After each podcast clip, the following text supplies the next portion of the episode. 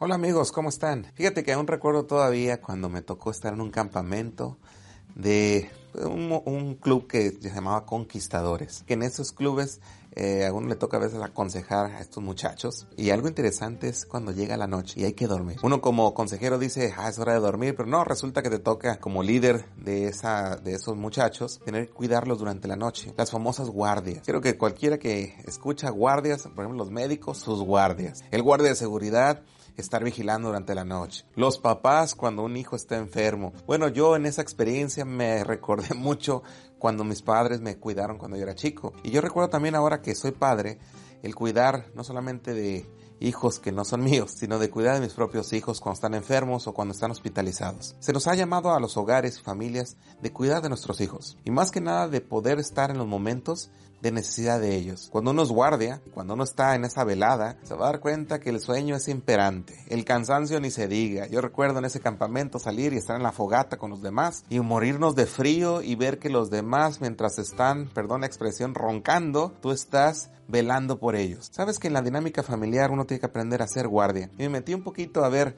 las necesidades cuando alguien incluso contrata a un guardia. Y es interesante ver las similitudes que puede tener con lo que es ser papá o ser mamá. Un guardia en primer lugar tiene que saber que es un guardia. Porque si tú te vas a ir a una empresa a trabajar como guardia, esto lo pueden entender muy bien los guardias de seguridad. Y vas a saber usar un arma o no. Eso depende qué es ser guardia en esa estancia. O un guardia en un hospital. Ser guardia en un hospital, no va a tener un arma, pero va a estar preparado para cualquier emergencia o en el momento que se te necesite. Para ser un guardia en el ambiente familiar, papá, mamá, debes primeramente saber qué es ser papá, y qué es ser mamá. ¿Qué es esto? Bueno, es alguien que da bienestar social, es alguien que incluso provee para lo que son sus hijos. En esto no existen padres abandonadores. Padres que dicen, bueno, yo soy papá nomás durante algunas horas.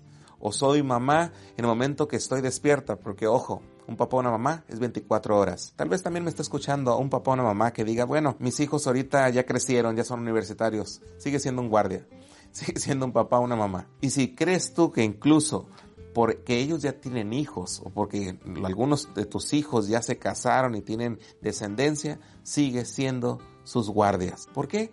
Porque sus consejos sabios van a llegar en buen momento. Pero también si tú eres padre de hijos pequeños, quiero decirte que los primeros años son indispensables para que tú eduques y que les guíes como un buen velador ante aquellos hijos y los cuidados que debe tener. ¿Qué debes de cuidar? Bueno, un guardia cuida la entrada y la salida de las personas, pero tú como papá o mamá vas a cuidar qué entra en tu casa, qué música, qué es lo que ven, qué es lo que comparten y con quién conviven. Eso es importante que tú sepas que vas a cuidar como guardia de tu hogar. También debes de saber que dentro de los requisitos es tener una lealtad o palabra de honor o la famosa ética. Cuando tú prometas algo, cúmplelo. Un guardia debes saber que se le confían muchas cosas, entre ellos cosas económicas o materiales, entre ellos su veracidad ante algo. Papá, mamá, que tu verdad no falte, que seas incluso honesto y responsable y leal ante tus hijos, que ellos sepan que eres de palabra. Aunque hoy en día dicen que se ha perdido mucho eso, yo quiero volver a reconectarte con ello. La verdad de uno vale muchísimo y sobre todo su honestidad. También debes saber que los guardias, para decir que son guardias y que pueden poseer un arma si es que lo van a tener,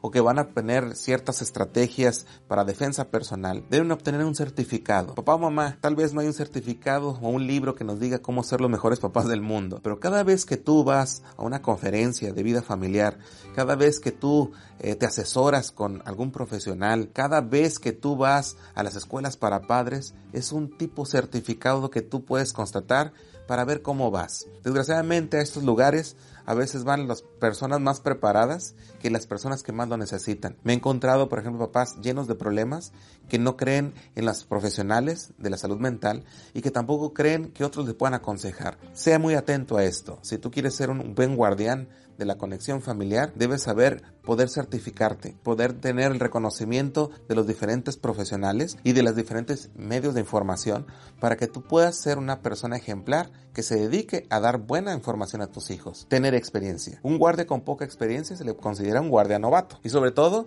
pues alguien que incluso, aunque esté con los ojos bien abiertos, pueden robarle en el banco. En casa, saber tener experiencia es que tus años sumen de tu experiencia al conocimiento. Hay mucha gente que tiene muchos años con sus hijos, pero aún así son poco en conocimiento. ¿Por qué? Porque a veces no se informan adecuadamente o no han aprendido desde las experiencias. Si ya te pegaste contra la pared, no te pegues dos veces. Si has fallado una vez, aprende el fracaso para que tengas éxito, pero no te pongas en el bache de la falta de conocimiento. Aprende de tus experiencias. Alguien que se preocupa por sus hijos, aprende de ellas. Y también, no olvides que una evaluación constante es importantísima. Hay gente que después de tantos desvelos de ser guardias de seguridad, a veces comienzan a ver muros con tranchetes. O incluso son personas pues que se quedan dormidas la mayor parte del tiempo sin trabajar, velando por aquellos que lo contrataron. Si tú eres un buen guardia familiar, te vas a dar cuenta que tu evaluación constante es sinónimo de tu aprendizaje y tu desarrollo. ¿Quiénes son nuestros primeros evaluadores? Nuestros hijos. Platica con ellos, pregúntale, ¿cómo soy como mamá? ¿Cómo soy como papá? Y aprende a escuchar. Muchas veces te van a decir cosas que son reales. A lo mejor te digan que eres muy gritón o gritona. A lo mejor te digan que te falta sonreír más. A lo mejor te digan que es tiempo de comenzar a jugar más con ellos. Lo que tú escuches, evalúalo. Aunque también puedes escuchar buenas noticias. A lo mejor puedes escuchar más que 10. Puedes escuchar incluso que te digan, papá, eres el mejor del mundo, mamá, eres ejemplar, mamá, gracias por lo que me das,